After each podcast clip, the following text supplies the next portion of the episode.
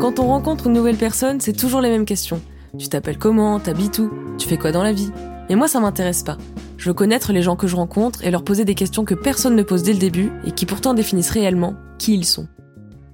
Enchanté, euh, Tanguy Renard, euh, j'ai 25, je vais avoir 26 dans pas longtemps. euh, Techniquement, quand ça sort, j'ai 26 ans. Joyeux anniversaire en retard. Qu'est-ce que je fais dans la vie? C'est une excellente question. C'est une question que je me pose en ce moment, mais euh, avant, euh, j'étais humoriste et euh, maintenant, je bosse dans une boîte qui s'appelle euh, Yes Park. Et en gros, c'est une boîte qui fait la location de places de parking, un peu façon Airbnb.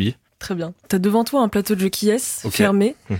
À la place des personnages, il y a des Ouais. adjectifs. Du coup, euh, tu vas ouvrir une case euh, au hasard, tu vas en ouvrir plusieurs autant que tu veux. Et euh, tu vas en débattre, raconter des anecdotes, etc. Comme ça, ça nous permettra aux auditeurs et à moi d'apprendre à te connaître. C'est quand tu veux. Bah let's fucking go. Euh, j'ai le mot projet. Oh waouh. Euh, bah j'avais un projet dans la vie avant, euh, il y a quelques quelques temps. C'était de faire du stand-up de de ma vie. En gros, euh, moi j'ai pas fait d'études supérieures. J'ai tenté, ça m'a jamais plu. Genre j'ai fait la fac, genre je crois que j'ai tenu trois mois et j'ai pas kiffé. Après j'ai essayé de faire un BTS audiovisuel. J'ai un peu plus kiffé, mais c'était vraiment pas ça. Et en fait, en parallèle, je travaillais dans un Leclerc Drive. J'étais euh, préparateur de commandes, 6 jours sur 7, euh, voilà, en 36h45. Euh, pourquoi 36h45 et pas 37 Parce que quand t'es à 37, t'as des RTT et Leclerc il dit ah, va bien niquer ta mère. Euh, bref, voilà. Et en gros, j'ai bossé là-dedans pendant trois ans. Et en fait, en travaillant là-dedans, c'est un endroit où paradoxalement t'es assez seul parce que tu travailles dans un grand entrepôt. Et c'est à cette période que j'ai découvert des podcasts, euh, genre le Floodcast, euh, euh, Deux heures de perdu et euh, Café Holocette. Et en gros, euh, le Café Holocette, euh, c'était un podcast de Louis Dubourg où il interviewait des, des humoristes. Moi, de base, j'aime bien faire des blagues, j'aime bien faire rire mes potes. je sais pas pourquoi, c'est juste un truc qui me qui m'anime. Et en fait, en écoutant ces gars-là, tu vois ce truc quand tu regardes une œuvre ou que t'écoutes quelque chose et qui te- et ça te parle au fond de toi, mais genre tu sais dans le ventre. Et je en mode ah mais ça ça avait ça a éveillé un truc en moi. Et euh, un jour en novembre 2018, euh, je me dis vas-y, je vais voir un, plateau de stand-up. C'était euh, le joke avant que ça devienne un comedy club. C'était un plateau de stand-up et en gros le premier plateau de stand-up que je vais voir, il y a genre un énorme line-up de fous. T'avais Tariq, Kian Kojandi, Guillermo Guise, Redouane Arjan, t'avais Younes Hanifi du coup, euh, t'avais euh, Choupa, je crois. Je crois que c'est lui qui co-animait. Et du coup, en voyant ça, c'est la première fois de ma vie que je me, j'ai vu des gars parler de trucs en me disant, waouh, en fait, je suis pas le seul gars à penser ce truc. Trop bizarre et ça fait rire des gens. Et en fait, à partir de ce moment-là, il y a un truc qui a germé en moi et je vraiment, je suis devenu accro à ça. Vraiment euh, jusqu'à euh, on allait voir 4-5 fois par semaine, mais vraiment chaque soir j'étais quasiment dehors à, regarder du stand-up. Et bref, de fil en aiguille, entraînant dans des comedy clubs et tout, euh, je connecte avec des humoristes. Euh, je suis d'abord connecté avec euh, Rémi Boy et Joseph Roussin, les, deux cracks. Et à un moment, je traînais souvent à un truc qui s'appelait le Jardin Sauvage. Vraiment, je pense qu'il y a un moment, je devais y être 6 jours sur 7. Euh, vraiment, j'y étais très souvent. Et j'ai croisé euh, Charles Soignon là-bas. Et on a commencé à sympathiser. Et un soir, enfin, il y a vraiment une semaine où genre, mardi, je vais voir le joke, je croise Shirley. Mercredi, je vais ailleurs, je croise Shirley. Jeudi, je vais ailleurs, je croise Shirley. Et vraiment, un jour, on se recroise, elle me dit, mais pourquoi tu payes pour voir du stand-up? Viens faire la régie dans mon comedy club qui ouvre genre dans deux semaines. Et let's go. C'est arrivé un peu après le moment où j'étais vraiment en total burn-out à, à, à Leclerc. J'ai eu une prise de conscience de faut que je me casse. Sinon, c'est vraiment, je vais, je vais vraiment me mettre en l'air. Que peu, un projet de vie peu ouf. Voilà. C'est enfin, en termes de perspective, bah, moyen. J'ai eu cette, j'ai eu ce déclic en regardant les étoiles vagabondes de Nekfeu, voilà.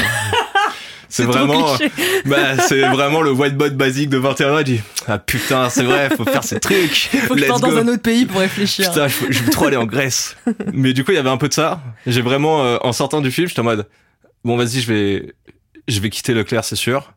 Il faut juste que je trouve le bon timing et je vais partir au Japon. Il y a vraiment juste un des trucs que j'ai fait, sinon j'allais finir à la rue. Mais euh, du coup, je me suis, je me suis cassé de Leclerc.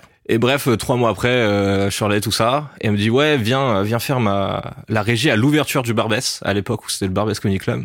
Et en fait, de fil en aiguille, j'ai compris que je pouvais quand même bosser dans le stand-up, faire un truc où j'étais en mode ah cet univers me plaît. Et à la base, je me disais ouais, tu veux être humoriste. Et j'étais en mode je sais pas. J'ai joué un peu, ça me plaît pas trop. Je crois pour l'instant mon truc c'est plus les blagues. C'est là où j'ai rencontré des gens où j'étais en mode ah ok c'est bon, je me sens un peu à ma place, bien que je me suis jamais vraiment senti euh, à part ou quoi que nulle part, mais juste en mode ok il y a vraiment des gens où c'est humainement on se connecte et tout. Bref, et j'ai bossé avec Shirley pendant euh, bah, toute la durée du Barbès Comedy Club. Au début j'ai fait de la régie, après j'ai fait de la prod, j'ai fait de la programmation, j'ai fait plein de trucs. C'était assez cool.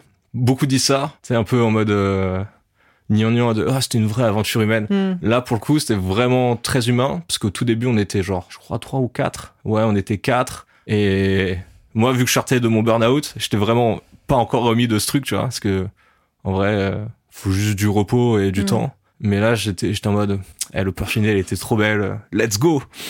Euh, du coup j'ai c'était assez dur par moment euh, parce que j'avais encore mes traumas de mon ancien taf et tout. Et puis même Shirley, elle devait gérer, régler des problèmes émotionnels qu'elle- dont elle parle dans son dernier spectacle. Et en fait, vraiment, nos deux humains, genre un peu cassés, se sont rencontrés en, en même Mm. temps. Ce qui fait que deux fois, il y avait des frictions. Mais en fait, à chaque fois, ces frictions, on s'en parlait, on était en mode, bon, ok, faut qu'on règle ça, ça. Mm. Et on, est- on s'améliorait euh, de fil en aiguille et tout. Et vraiment, euh, je crois six mois après l'ouverture, même pas genre quatre mois ou six mois après, vraiment, il y a le Covid. Donc Mm. t'es en mode, ah, ok, bizarre l'ambiance. C'était une période un peu bizarre pour moi, parce que du coup, je commençais à me reposer un peu du burn-out. En même temps, fallait retourner bosser. Et je crois qu'au fond de moi, j'avais pas envie de travailler. Et en vrai, c'était quand même cool, même si c'était dur. Il y a des trucs, enfin, j'étais pas à la hauteur sur toutes les missions parce que j'étais vraiment épuisé mentalement euh, et tout ce qui va avec. Parce que vraiment, même le confinement, finalement, peu de repos. Euh, du coup, pas mal de périodes de doute. Mais en même temps, j'étais en mode, ouais, faut faire du stand-up. C'est vraiment ce truc qui m'attire. J'adore les blagues. Fin 2021, 2000, euh, début 2022, le Barbès réouvre de, de manière régulière, comme toutes les salles de spectacle et tout. Je continue à faire de la prod, à de la programmation là-bas. Et je faisais que de la programmation, si je me souviens bien, à cette époque. Et là, genre, fin 2021, on a une, une proposition de faire une émission pour Comedy Plus, au Barbès. C'était trop cool. On voulait mettre en avant euh, les artistes qu'on avait dans le lieu, ceux qu'on a donné de la force aux gens qu'on estime et qu'on respecte. Et du coup, on a fait cette émission et en parallèle de ça, Cheryl elle m'a dit est-ce que ça te dit de refaire, euh, de faire les chauffes euh, publiques de stand-up? Parce que toi, à la base, ton truc c'est les blagues, c'est pas la régie, c'est rien de tout ça. Toi, ton truc c'est les blagues, juste euh, faudra faire des trois minutes de chauffe euh, devant avant chaque émission et let's go. Moi, je dis, moi j'aime bien le challenge. J'ai un peu cette mentalité euh, Dark Souls. Euh, entre parenthèses, Dark Souls, c'est un jeu réputé pour sa difficulté. Et du coup, j'ai cette mentalité de si c'est dur, vas-y, nique, on va le faire parce que de toute façon, on est là pour apprendre. Faut, faut tomber pour, euh, pour se relever. Et du coup, je fais ça et en fait, je me dis, j'ai pas de, j'ai plus de blagues parce que j'avais écrit des blagues, j'avais genre deux ans et demi et je les ai vraiment jouées euh, cinq fois. Et donc, il faut que je réécrive un truc. Et en fait, euh, à ce même moment, Yacine Bellous euh, me dit, euh, mais en fait, moi, j'ai première fois. Viens, viens jouer la première fois si tu veux faire des blagues, euh, mec, t'es le bienvenu. Vraiment déjà, quel crack. Vraiment, Yacine, c'est, c'est vraiment un OG. C'est un peu euh, le Rimka du stand-up. C'est le gars, il te donne de la force. Quel que soit ton niveau, il dit, non, t'inquiète, on est ensemble. Il y a pas de, je suis là depuis 15 ans, toi t'es là depuis deux mois. Non. Lui, il est en mode, il respecte, euh, il respecte l'art et, la blague. Et, l'humain avant tout. Et du coup, il m'a dit, viens, viens faire la première fois. Du coup, j'ai, gratté un texte avec euh, Joseph Roussin. Et du coup, je l'ai joué de, la première fois. Et il y avait Charlotte d'ailleurs ce soir-là, ce qui était assez cool, je trouve, en termes de symbolique. Et bref, du coup, euh, je fais les chauffes et tout, et je suis en mode, ouais, les blagues, c'est quand même cool en fait. Et du coup, je dis, bon, vas-y, euh, je vais reprendre la scène. Et au même, et genre, euh, deux, trois mois après, je crois vers, euh, mai, ouais, c'est ça, mai 2022. En gros, la programmation du Barbès euh, change de forme, entre guillemets, et genre, il y avait des MC qui programmaient des gens, bref, euh, le truc avait changé vu que j'avais quitté la- cette fonction de programmateur. On a dû adapter le truc. Et du coup, j'étais devenu humoriste euh, régulier, quoi. Je jouais vraiment au moins une fois par semaine au Barbès. Et du coup, j'étais en mode, ok, je crois qu'il y a un truc à faire. L'été, je vais à Montréal. Je joue à Montréal et j'étais en mode, ok, donc, il y a deux, trois blagues qui marchent même en dehors de la France. Donc, c'est qu'il y a un truc qui... Je peux être scène de peur. Et à la rentrée euh, 2022-2023, euh, le Barbès ferme. Et en fait, j'étais tellement attaché à ce truc, à ce lieu, parce que vraiment, j'ai consacré deux ans et demi, trois ans de ma vie. J'étais en mode, bon, on va faire une petite pause. c'est vraiment genre, l'oi- l'oiseau qui commence à s'envoler et genre, il se prend, il se prend une pierre dans la gueule. Ça, ça me fait un peu mal au moral. Et puis même, il y avait deux, trois autres trucs dans le milieu qui faisaient que j'étais en mode, ouais, c'est pas ma vibe. il y a un truc qui me plaît vraiment pas. Enfin, déjà le Barbès, c'était vraiment un gros truc émotionnel à gérer. Et puis même, il y avait deux trois trucs euh, dans les off qui étaient en mode, hmm, je crois que je préfère faire une pause. Je prends du temps pour moi. Du coup, j'ai vraiment vécu ça comme un deuil. Euh, mais tu sais, vraiment, tu sais, les étapes du deuil, vraiment, je les ai eues une par une. Mm. Et euh, voilà, c'est la fin du plus gros, premier gros projet de ma vie. Et actuellement, euh, prendre du temps pour soi. Euh, je suis dans le projet numéro 2, qui est ma vie. Apprendre à, à passer du temps avec moi-même et tout. Euh, bref, voilà. C'était un peu confus, parce que même dans ma tête, c'est confus. Oh, c'était très clair. Bah super. Bah toi, tu mettras pas genre MD euh, dans les années de ma copie euh, pour dire non c'est mal dit. non, euh. t'inquiète. ok, à reformuler. Je mettrais TB. oh let's go, un bon 15 sur 20. Euh, Qu'est-ce que tu fais pour essayer d'améliorer ta vie, ton projet numéro 2 Euh, bah le premier truc que j'ai fait, c'est la fermeture du Barbès. En gros, je savais un peu avant que ça allait arriver, parce que Charlie m'avait prévenu, vu que c'est la famille. Et en gros, ce que j'ai fait, j'étais en mode, euh, je crois que j'ai pas envie de voir ça. Du coup, euh, je veux vraiment me couper d'Insta. Et vraiment, euh, je crois, fin septembre 2022, euh, je désinstalle Insta. Et j'ai pas pris Insta pendant 10 mois. Et en fait, ça m'a fait me reconnecter un peu à ce truc du de je veux être dans le concret, dans enfin le stand-up, ça te pousse à être sur les réseaux parce que tu dois faire ta promo, tout Mhm. ça, tout ça. Et ça me donnait une vision de la vie qui était peut-être pas celle avec laquelle je voulais être en, en accord. Mais un truc que plus le temps passe, plus je suis dans ce truc de viens on échange, viens juste euh, on est deux personnes, viens on connecte. Si on kiffe, c'est cool, on passe un bon moment. Je disais souvent ça dans, dans le stand-up de là on est là pour passer un moment, venez juste, on kiffe. Et bref, du coup j'ai coupé Insta, euh, 10 mois et Twitter, euh, je pense 6 mois, un truc du genre. Non, quoi que Twitter, peut-être plus 3 mois, parce que c'était quand même une source d'information et Bof. Ouais, alors, Twitter avant Musk. Là, là, c'est vrai, c'est plus Facholand. euh, mais en fait, euh, vu que je, sur Twitter, je tweete jamais, juste, euh, je m'abonne à des trucs que je kiffe et tout. Ce qui est à la base, euh, les- je, je, je suis vraiment pas un mec qui poste. Et en fait, euh, faire du stand-up, ça me faisait poster des trucs de, je suis là et euh, je dois filmer des trucs. Et en fait, j'étais en mode, ah, ça fait des souvenirs, mais enfin, je peux juste filmer et Mhm. pas le poster quoi. Et un peu, je trouve qu'il y a un, truc, un peu un truc de prouveur parfois. Et je suis en mode, Hmm, pas mon, pas mon délire. Quoi, mais rien contre les gens qui postent. Vraiment, chacun fait sa vie, kiffe, kiffe, mais en tout cas, c'était pas ma vibe.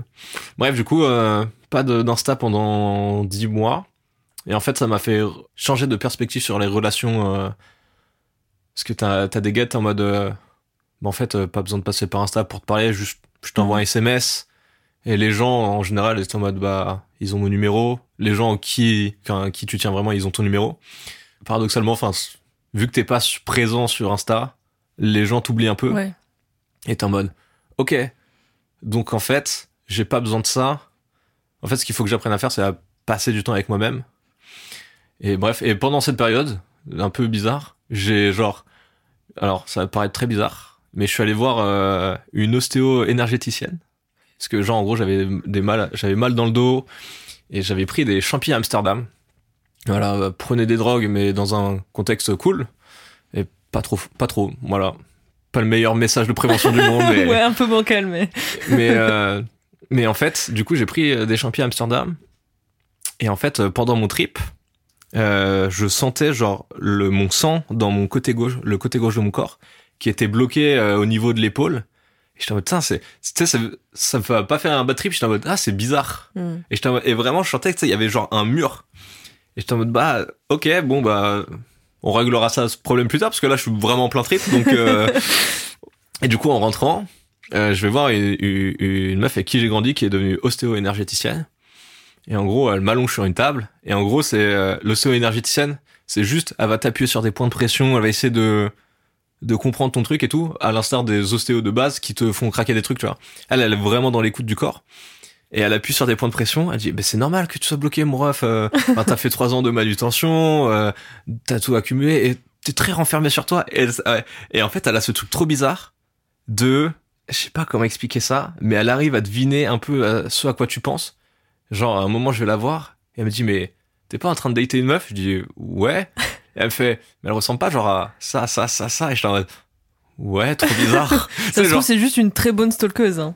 bah, ouais, peut-être, mais genre, j'étais en mode, c'est vraiment bizarre parce que t'as vrai, t'as, elle a, elle a réussi à la décrire euh, parfaitement et j'étais en mode, ok, c'est trop chelou, mais en même temps, il y a ce truc de, ça se voit que t'es connecté. euh, et bref, la première fois que je la vois, elle, elle fait son, son truc et en gros, elle, elle débloque des traumas. Et vraiment, je suis en mode, ah. Du coup, début 2023, euh, à juin 2023 même, en gros, je recouvre la mémoire sur un, trauma et je suis en mode, ok, bon, ça va être bizarre. Euh, parce qu'en fait, c'est ça que j'ai oublié de dire. C'est que à la fermeture du barbet, je me suis dit, je me donne euh, genre trois mois, trois quatre mois de pas de réseau, et je reviens, je reviens en janvier refaire des scènes et tout. Et en fait, au moment où j'étais en mode, vas-y, peut-être que je vais reprendre, il y a ce truc qui arrive. Et du coup, tu sais, c'est vraiment genre une sorte de descente. euh, genre, j'arrivais pas à accepter mon corps, j'ai vraiment pris du beaucoup de poids. euh, et je me sentais trop mal et tout.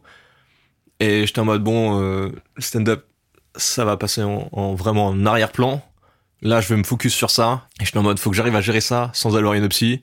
Parce que c'est cher, c'est pas remboursé. J'étais en mode, bon, vas-y, euh, on va faire comme on peut. Et du coup, j'apprends un deal avec ça. Et je continue du coup à aller voir cette euh, ostéo. Et en fait, genre, si c'était un peu comme une thérapie, parce qu'elle était en mode, ok, mais en fait, je crois que là, ton nerf, il est bloqué à cause de ça. Et t'es en mode, ah, ok, d'accord. Et du coup, ça te débloque des trucs inconsciemment de, ok, peut-être parce qu'en fait, je vois la vie comme ça. Et du coup, c'est vraiment une sorte de remise en question. euh. Du coup, euh, mon projet 2, là, c'est juste essayer de reconstruire les, les bases que j'ai. Bah là, par exemple, au début, je me suis dit, vas-y, euh, faut pas que je sorte avec deux meufs. Enfin, faut pas que j'ai de relations amoureuses et tout, parce que je sais que ça va mal se finir. Et genre, je commençais à analyser. En fait, vraiment, l'ostéo, elle m'a dit, non, mais règle ces problèmes-là d'abord. Et du coup, genre, euh, ouais, j'étais en mode, ok.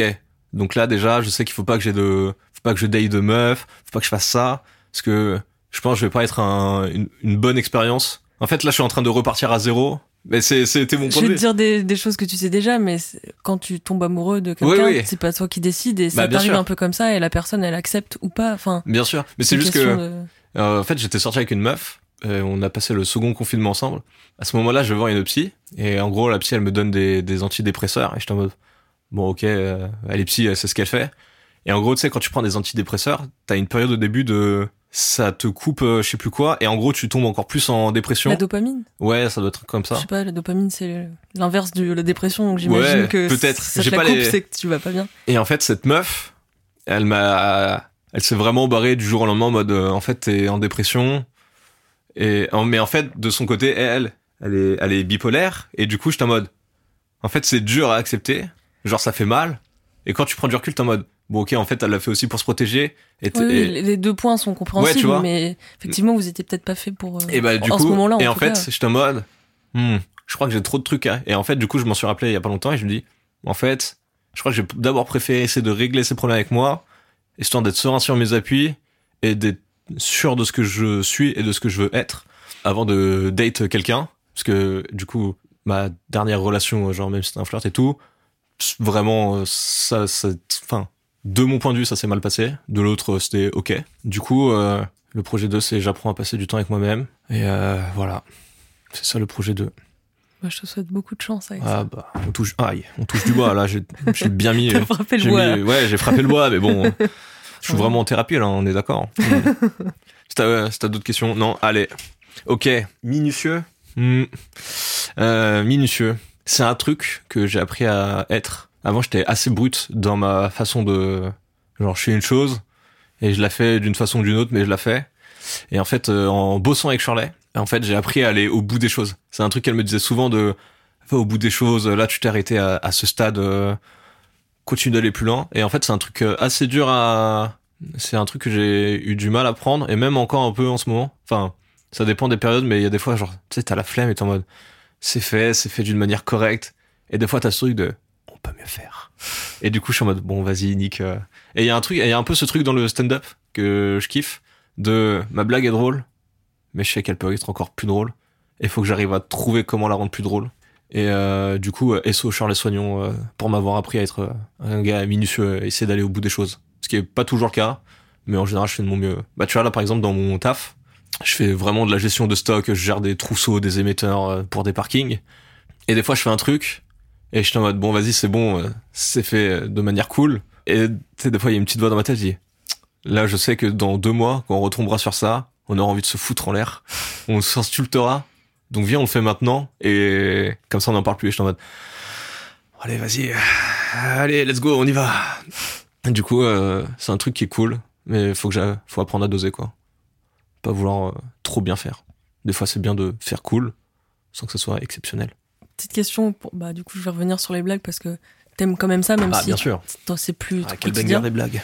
Euh, c'est quoi ton processus d'écriture ou de réflexion, en tout cas, de blague? Euh, ça fonctionne de deux façons, un peu distinctes. Il y a un facteur commun aux deux.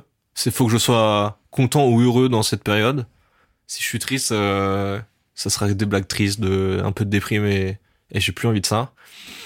Donc il y a ce facteur de être bien dans sa peau, avoir bien dormi. Et après les deux autres facteurs, c'est euh, faut que je m'ennuie vraiment. Et du coup quand je m'ennuie, mon cerveau il part un peu euh, à gauche à droite et c'est comme ça que je commence à trouver des idées de vannes ou, ou des survannes.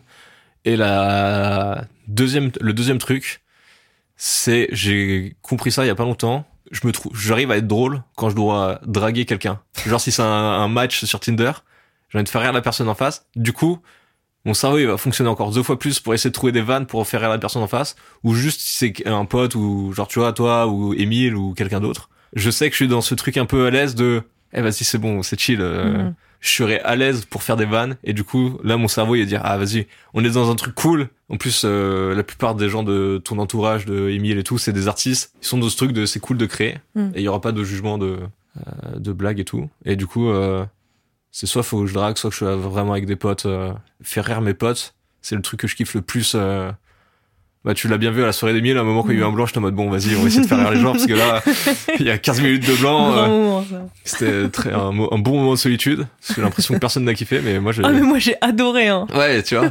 Mais vraiment, il y a des gens qui disent tu, tu veux pas poser le micro là deux secondes vous voyez pas qu'il galère Emile. Euh, pour l'anecdote, il y a eu vraiment un blanc de 15 minutes entre deux transitions de DJ, je crois que c'est ça. Ah, c'est ça. Et du coup, aucune musique, alors qu'il y avait vraiment des lumières de dance floor. Euh, J'étais bon, euh, on va faire quelque chose, il y a un micro, on va essayer de, au moins de faire rire les gens et, et leur faire euh, passer un bon moment. Et je crois que j'aime bien ça, ouais. C'est pour ça que j'aime mes blagues. C'est trop marrant de rire. Tu, par- coup, tu- ouais. tu parlais de Tinder. Est-ce que c'est c'est ta phrase de d'introduction où tu fais une blague? Ouais, non, vraiment. Euh, Ou- euh, non, du coup, sur Tinder, euh, en général, je, je pense que je commence avec des infos random, parce que j'aime bien les infos random. D'accord. Genre, il y a Vincent Moscato dans un film Vercingétorix, et il joue un, un Gaulois avec un accent euh, marseillais. J'adore ce genre d'anecdote. Euh, du coup, je t'ai coupé la parole. Tu, un peu de galère. tu repartais sur euh, faire rire ses potes, mais je sais, plus, Ah, je ouais. sais pas sur quoi t'allais.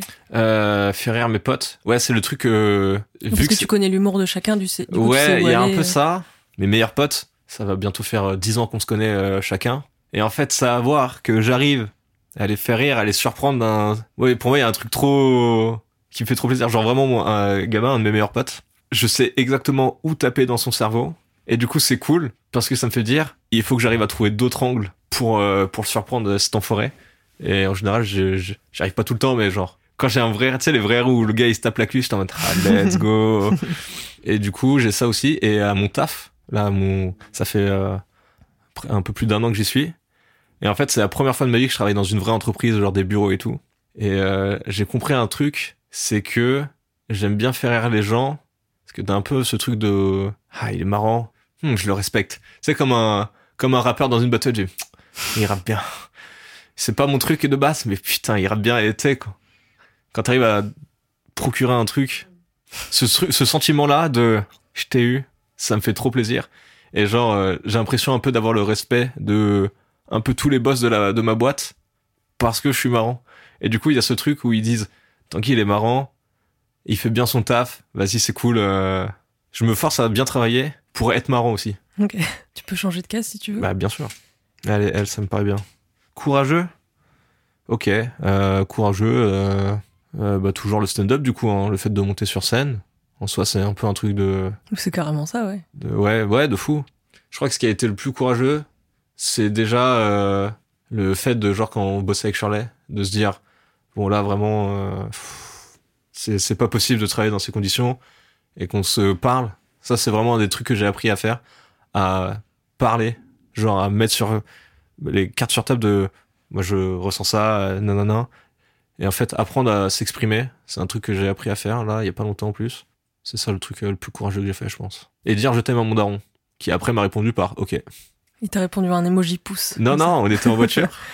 Euh, en fait, c'est un truc que je racontais sur, euh, sur scène.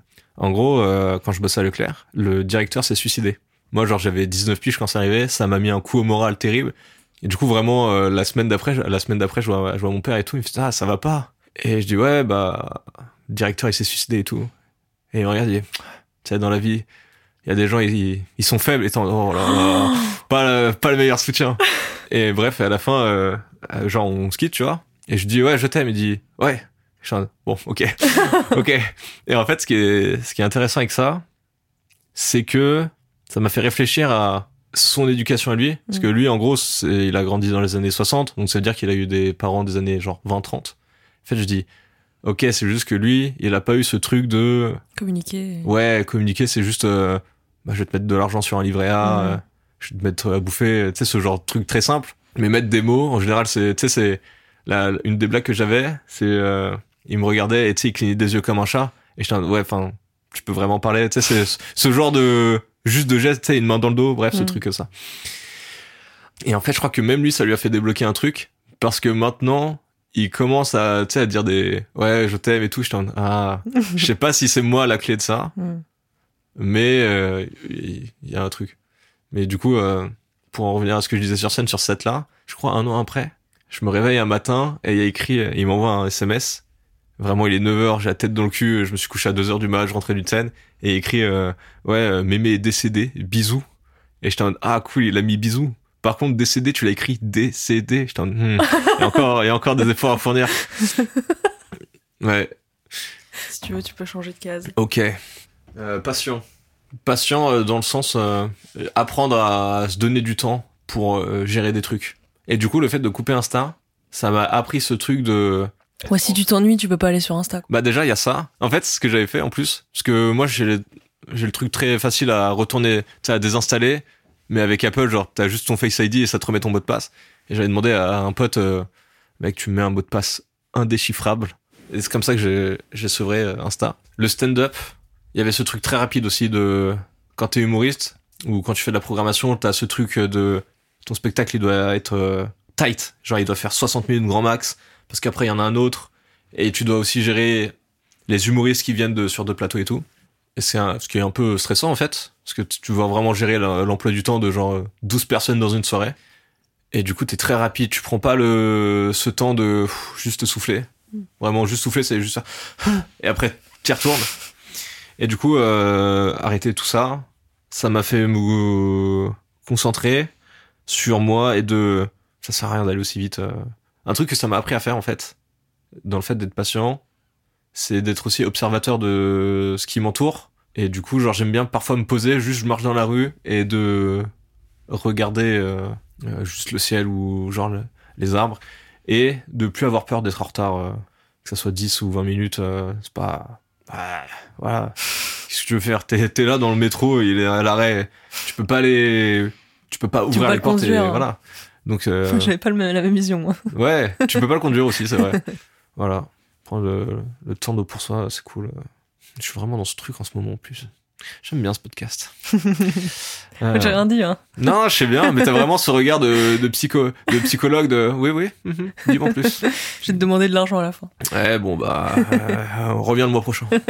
Euh, non, mais du coup, ouais, être patient, c'est, ça fait du bien au moral, je trouve. Tu sais, même euh, dans la musique, la façon de la consommer, j'ai un, un pote, Mario Roudil, qui disait il y a pas longtemps sur Insta que on consomme la musique trop vite. Tu sais, c'est genre, dans les sorties en général se font le vendredi à minuit, et tout le monde, genre, euh, le lendemain à 7h a déjà tout écouté. Et en fait, j'ai compris un truc dans ma consommation de musique, c'est que j'aime bien y réécouter beaucoup de fois les mêmes projets et à des périodes différentes de ma vie, ça débloque des trucs en moi. Genre, euh, par exemple, euh, Nekfeu avec les étoiles vagabondes, euh, quand il est sorti, j'écoutais pas les mêmes sons que j'écoute maintenant. Genre, j'écoutais, pour ceux qui connaissent, Ciel Noir, l'intro, le feat avec, euh, avec euh, Niska ou Alpha One et des trucs comme ça. Et euh, la fin de l'album, je l'aimais pas, parce qu'il y avait un truc, je pense, que je devais trouver trop niais. En gros, il, il parle qu'il est tombé amoureux d'une meuf et tout, et que sa vision de la vie a changé. Et en fait, quand c'est sorti, ça corre- correspondait pas à cette vision-là que j'avais de la vie. Et là, je l'ai réécouté euh, pour la première fois, enfin la fin de l'album, je l'ai écouté. Euh, et en fait, maintenant, c'est des musiques qui me parlent vraiment, pas forcément dans les mélodies, mais dans ce que ça raconte. Et il y a un truc qui me dit, ah, ok, je crois que je suis en train de grandir et devenir une autre personne que j'étais il y a il y a quatre ans, ce qui est cool. Euh, maintenant, il faut faire en sorte que ça soit une bonne version de moi-même. En fait, euh, être patient, c'est, je trouve, c'est grandir, digérer euh, ce qui te fait, ce que tu es, de être un peu fier de ce, que t'as fait, parce qu'on a souvent tendance à aller très vite de l'avant. Mais j'avais, du coup, j'ai vu ça avec Shirley. Elle m'a appris vraiment Shirley. Vraiment, c'est comme une grande sœur. C'est pas pour rien que je m'appelle Tanguy Soignon, euh, entre autres sur Instagram. C'est toi qui m'avais dit ça, genre. c'est genre en mode euh, appropriation. Euh... Oui, j'ai dit pour qui tu te prends. Ouais, mais oui, je comprends. En vrai, je comprends parce que mon nom sur Insta c'est Tanguy Soignon Muschio, donc Muschio qui est le nom de famille de, de Navo. Et en fait, euh, ce qui est marrant, l'histoire, ça vient de je, je, venais de terminer de bosser pour le Barbès, mais j'étais genre humoriste au Barbès et tout. Et on fait une soirée avec euh, Shirley et d'autres potes humoristes. Et je sais plus comment on en vient à, à là, mais elle me dit ouais. En gros, elle m'appelait Tanguy Soignon parce que j'étais un peu comme son, son fils. Et dis, ah, si tu veux, je m'appelle Tanguy, so Tanguy Soignon sur Insta. Elle me dit, mais grave! Du coup, je tape Tanguy Soignon. Et genre, dans la, et après, un peu plus tard dans la soirée, on rejoint euh, Navo. Et je lui raconte le truc. Je dis, putain, tu veux pas t'appeler Tanguy Soignon Musco? Et je t'en mec, mec, carrément! Parce que Navo, ça a vraiment été un, un des gars qui m'a fait dire, en fait, je, suis dans cette même vision du truc. Euh, le café au 7 de, de Navo, vraiment, tu sais, c'était dans Spider-Man, euh, Into the Spider-Verse. Tu sais, t'as les éléments de Canva que si tu les changes, ça détruit le truc. Et vraiment, ça, je pense, c'est l'élément Canva de, de, de cette vie-là. Du coup, ouais, Shirley, vraiment, grande, euh, grande influence euh, humaine de ma vie. On a vraiment grandi ensemble euh, humainement et ça, c'est vraiment cool. Je, je, sens que je deviens la meilleure version de moi-même grâce à elle. C'est adorable. bah, de fou, mais c'est, c'est, c'est vrai. Et je pense qu'elle, elle, elle dit, elle dit la même. Enfin, j'espère. Non, elle dit la même parce qu'elle m'a dit la même chose. On a souvent eu des discussions comme ça. C'est ce truc-là que j'aime bien. De, c'est juste l'humain, tu vois. Ça, c'est le truc qui me parle trop. Bah, du coup, t'as pas, t'as écouté que l'épisode de Laura, mais je te conseille du coup d'écouter le mien parce que je parle vraiment de tout ça. Bon, je vais pas le redire parce que j'ai les gens qui écoutent souvent, c'est chiant. Mais en fait, le truc, c'est que je savais que j'allais le faire. Je voulais écouter un épisode mais je voulais pas genre en écouter euh, trop parce que je mmh. voulais juste avoir tu le concept. Être influencé, ouais. ouais. je voulais juste avoir le concept et je pense que celui de Laura c'était vraiment quand je enfin Laura ça fait pas longtemps que je la, je la connais mais vraiment humainement j'étais en mode cette personne là elle est mmh. c'est un sacré banger. Un sacré B2F euh, B2F c'est banger de fou.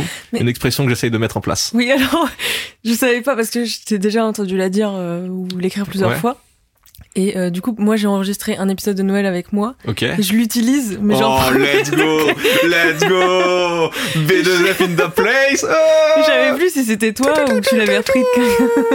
oh là là, je suis ému, hein. Je suis ému, je suis navré, mais là, c'est les émotions, comme dirait Zizou.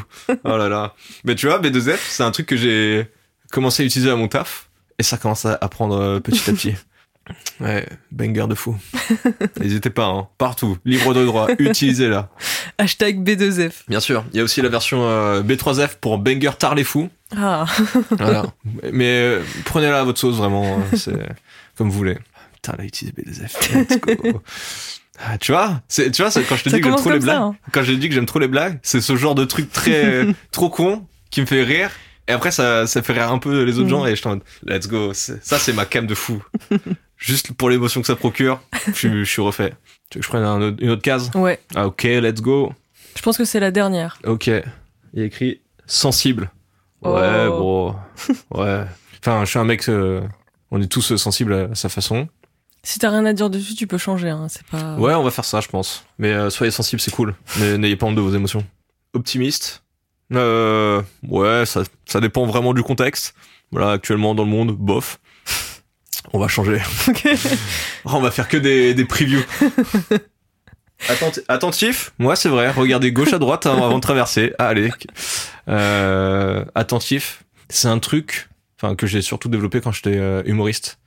Parce que le stand-up, c'est un peu ce truc de, vu que tu dois parler d'actu, euh, enfin, si tu veux en faire un truc très régulier pour l'insta et tout, tu dois être très observateur de ce qui se passe. Et du coup, euh, j'ai appris à l'être. Je trouve c'est cool d'être attentif dans ma façon d'être en ce moment, d'être connecté à ce qui se passe autour de soi. Je trouve c'est un peu important. C'est surtout à Paris, faut qu'on aille d'un point A à un point B très directement, très vite. T'as pas ce truc de tu regardes ce qui se passe autour de toi. Genre, il y a une fois, je marchais dans la rue et il y avait vraiment un couple de vieux qui galérait à ouvrir une porte et tout. Et vraiment, il y a cinq personnes qui sont passées devant, dont un qui était énormément musclé et vraiment qui aurait pu, genre, limite porter les deux vieux pour les amener chez eux, tu vois.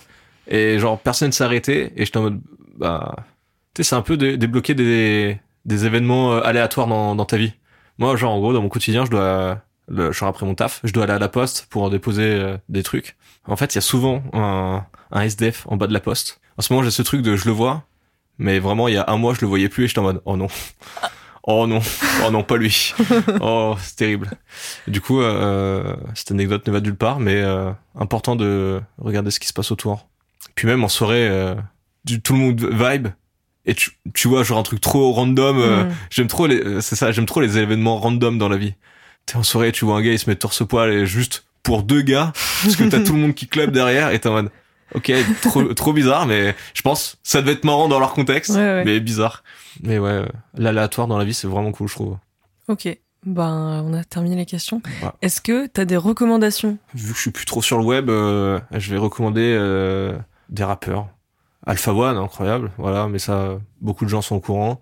Euh, sinon, en plus underground, Rice, qui est un rappeur lyonnais qui, qui je kiffe vraiment, qui est vraiment très chaud. En plus d'être un très bon gars, Esmo, pareil on donne de la force aux gens qu'on aime. Euh, Mario Roudil, qui est un pote euh, réalisateur, euh, très très chaud. Un pote réalisateur qu'on que Shirley a, avait d'ailleurs trouvé sur Insta et on a connecté comme ça. Et un des meilleurs humains que je connaisse. D'ailleurs, Emile a bossé avec ce gars. Voilà, c'est un peu notre Avengers à nous, notre endgame. Genre, oh non, tout le monde se connaît et à la fin, fait une grosse soirée ensemble. Du coup, voilà, Mario Roudil, euh, la chaîne The Beauty of, qui est la chaîne d'un pote, qui parle de photographie de cinéma. En gros, c'est il, il fait des vidéos de entre 3 et 5 minutes sur des plans de films assez stylés. Voilà, euh, Karim Debache, ça beaucoup de gens connaissent aussi, mais toujours un, énorme crack que beaucoup de gens doivent à ce gars sur internet parce qu'il y a un avant et un après je trouve dans sa façon de parler de cinéma sur YouTube.